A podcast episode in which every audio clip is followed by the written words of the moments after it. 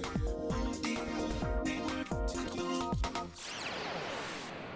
京ライフワークトーク。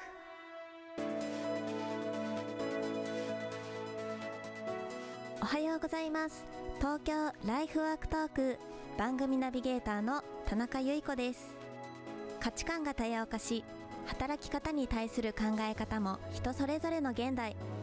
この番組では仕事やさまざまな活動を通じて独自のライフワークを実現している方をゲストにお招きしその取り組みや思いを掘り下げていきます。番組を聞いてくれるリスナーの皆さんと一緒に勉強していきたいと思いますのでよろしくお願いします。この番組は城北信用金庫の提供でお送りします。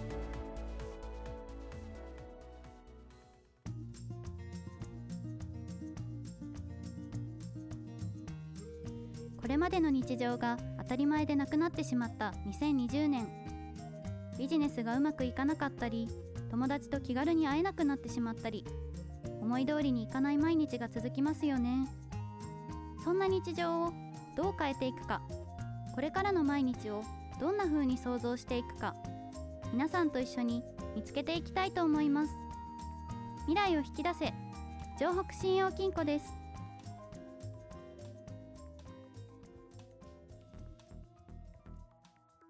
今月は株式会社ルームハートのクリエイティブチーム部長の島健さんをゲストにお招きしお話を聞いてきましたが島さんをゲストに招いてのお話は今週が最終回です。次々と理想を実現していくルームハートさん。これからの未来をどんな風に見据えてらっしゃるのでしょうか。どうぞお聞きください。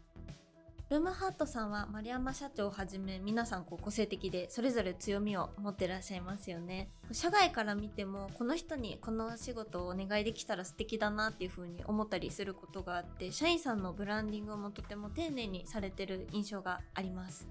会社としてのこう社員ブランディングのお考えとかっていうところについても聞かせていただきたいです。社員ブランディングっていうほどこう大げさなものではないんですけどうち割と若い会社ではい。20代30代の社員が多いのでそうですよね。なんかもう自分自身もその多分うちの会社の人は気づいてないと思うんですけど僕も20代の頃あったんですよ。であの20代あ島さんに。あそうそうそう。多分みんな忘れてると思うんですよ あの20代の頃ってなんかこう例えば自分が聴いてきた音楽とか、はいなんか見てきた映画とか、まあ、例えばなんか買った服とか着てる服っていうのかな？とかでなんか自分の個性が表現できると思っていてなんか一生懸命こう何かを消費して、はい。まあ、自分のことをブランディングしてるようなつもりではあったんですけど、僕みたいに今40代のおじさんになるともう誰も僕に好きな映画とか聞いてくんないんですよね。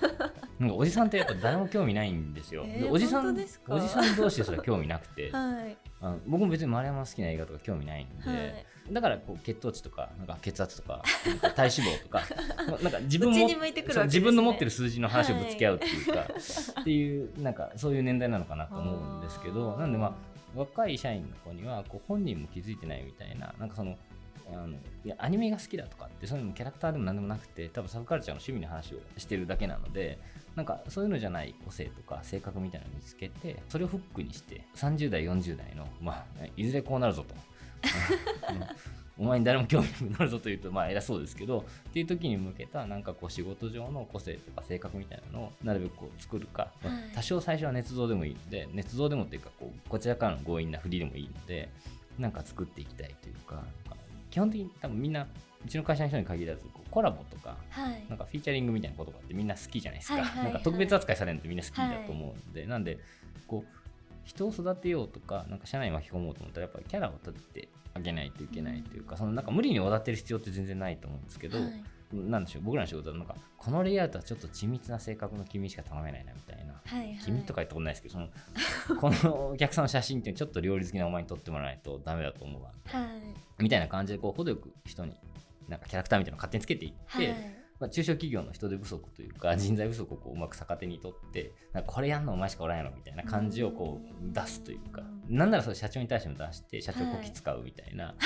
のが、そのまあ社員ブランディング。僕の持ってる社員ブランディングで、はいあのこれを繰り返していくとなんかキャラが濃いようなキャラが立った集団みたいなのがちょちょっとずつ出来上がっていくといいなというか雑用として頼むんじゃなくてなんかはいこれコラボやでみたいな今回のプロジェクトはフィーチャリングお前やみたいな感じをこう そのうちまあ本人がこれは俺ですねみたいなことを言い始めて、はい来た来た来たみたいな。これはもう俺の出番ですねうん。と、でまあ、全部できてるわけじゃないんですけど、はい。そういう形が、まあ、なんか自分のやりたい社員ブランディングの形というかあの勝手にずっとこっちが言ってるだけではダメで、まあ、自分でそのうちプロデュースできるような、はいまあ、人のこともプロデュースできるようになるっていうのを、まあ、理想とはしてます。ね。でもなんかこうそう言われて嬉しいものだとだんだんそっちに寄っていきますもんね本人もなんとなく。そうですね。うちまああの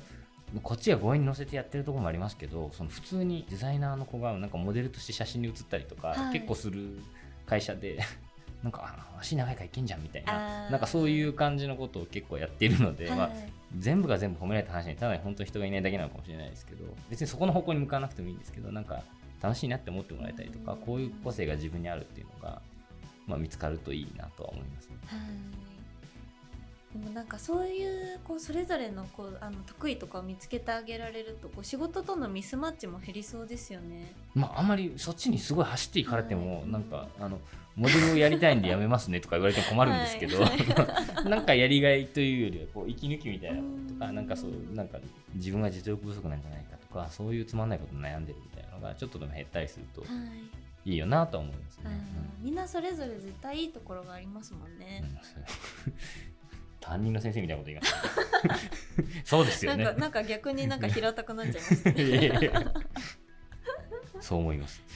えっと、ルームハートさんはあのー今までもウェブサイトとかでですね、まあ、なんかこうなりたいとかっていうようなこうビジョンを掲げてこられてで実際にそれをこう実現されてらっしゃるっていうのでそれがすごいなっていうふうに思っているんですけれども今後の展望ってどんなイメージをされてますか？そうですね。なんか実現されてきたっていうか、実現しなかったことをこっそり隠してるところもあるんで、あんまり展望 というか、まあ、僕も一社員なんで、あんまり会社の展望って言ったらあれですけど、はいそうだな。なんかデザインって成果物作ることだと思ってなくて、はいまあクライアントさんのことをデザインしていくというか、関係性作っていくみたいな、まあ、クライアントさんにとってのお客さんみたいな人との関係性作っていくとか、その表現手段ってすごいこう無限にあると思うんですよ。なんで今は、まあ、あの便宜上こうグラフィックとかインテリアとかメディアとか言ってちょっとまあ自分たちでラベリングしてアウトプットの選択肢をこはい。う狭めてるというわけでもないでしょうけど、ちょっとそういう状況だと思うんですけどなんかこうクライアントさんにとってそう効果的だと思えば別にお客さんの何か代わりに文章を書いてもいいし、まあ、街頭でティッシュ配ってもいいしなんかまあ動画を作ってテレビ CM 流してもいいし、まあ、なんかレクチャーをするとか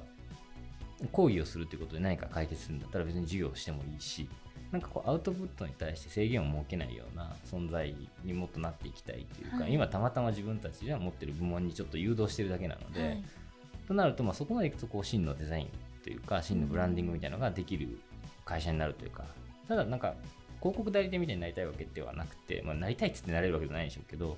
代理じゃなくてあくまでこうクリエイティブは自分たちで作ると、はい。なんかやっぱさっきの一番最初の話も共感がこう一番大事なんで、はい。共感ってやっぱこうメールとかでなんか客がこう言ってますみたいな感じでファーっと転送しても伝わらないんですよ。なんでやっぱ自分代理で何かに投げるんじゃなくてこう自分で作って面白がって自分で作るというか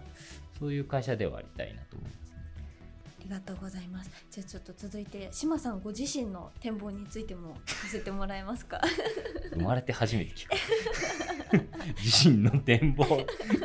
はいそうですねいやまあ個人の展望というか希望としてはもうあのとっとと家に帰りたいっていうのが 毎日で 数。そう数年来のテーマとしてあって、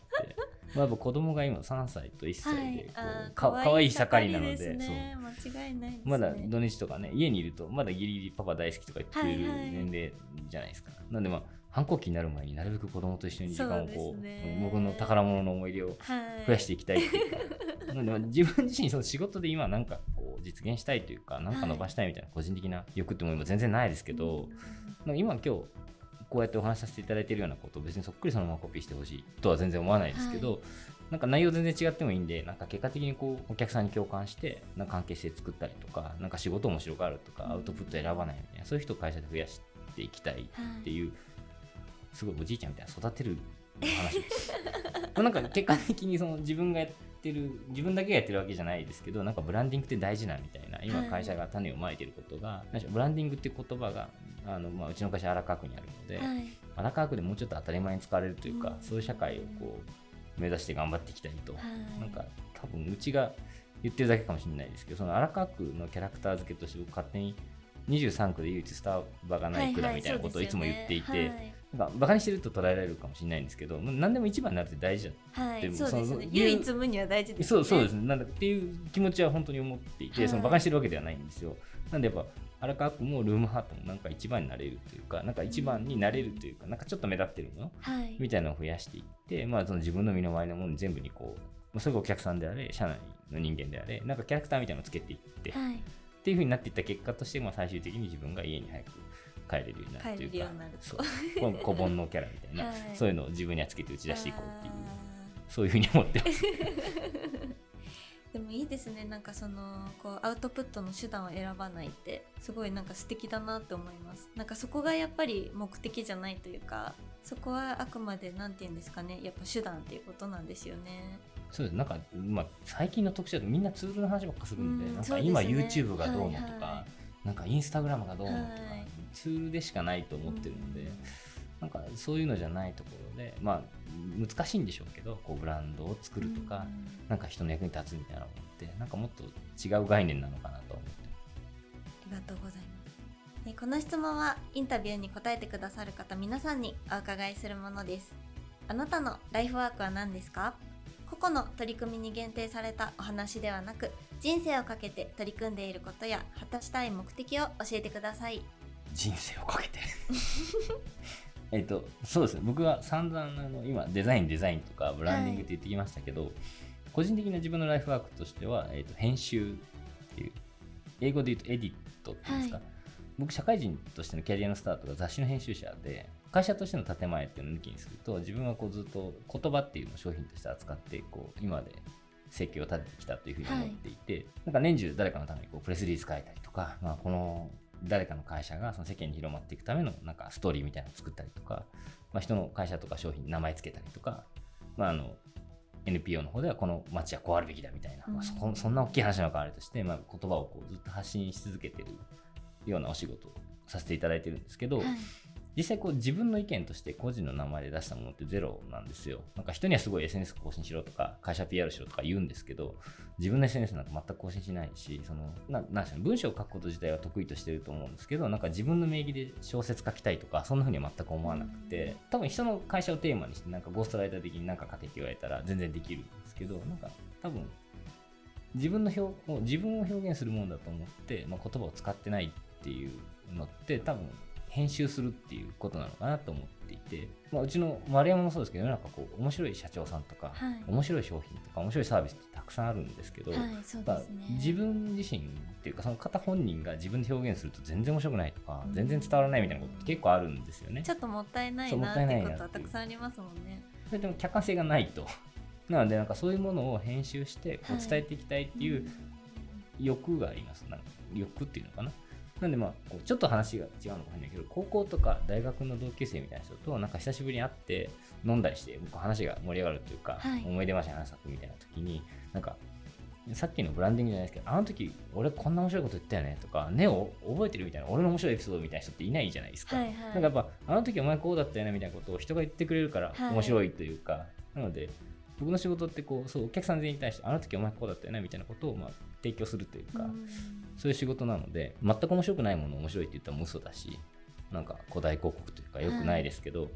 面白いものをまあ本人以外にも面白く感じるようにこう編集して消化させてなんか表現して伝えてあげるというか、はい。っていうのがまあ自分のライフワーク。ライフワーク？はい。僕のライフワークだと思ってる、はいなんかこれって自分がないからできることというかなんかすごく自分自身っていうのはどこまでも薄っぺらくてこう上っ面だけの存在みたいな風に思っていて軽いなんかこう中身がないというかバターナイフみたいなただ伸ばすだけの存在みたいなことになんかこう命かける人が1人ぐらいいてもいいのかなっていう気持ちでなんか編集をしてるっていうのを自分のライフワークだと思ってライフワークって何回言うんですか？全然薄っぺらくなんかないですけどね。ま あでも薄く伸ばすっていうこう広げてのひ広げる方あ広げるって言えばいいんですね。広げればいい広げるお仕事っていうことですね。ありがとうございます。島さんへのインタビューいかがだったでしょうか？企業ブランディングというと難しいイメージがありますが相手に共感していいところも悪いところも見せて好きになってもらおうということだと思うと私たちが普段友達や異性と知り合う時にやっていることと同じなんですね。企業を好きになってもらう時も似ているなぁと感じました。ここで東京ライフワークトークからお知らせです。今回まで月曜日の朝に配信をしていましたが配信時間をお引越しすることになりました。来週からは毎週火曜日の夜8時の配信になります。引き続きどうぞお楽しみに。番組へのご感想やこんな人にインタビューしてほしいといったご要望などを募集しています。宛先は ant ハンモック東京。ハンモックはアルファベットの小文字で h a n d m o c k です。今日も実りある一日になりますように。いってらっしゃい。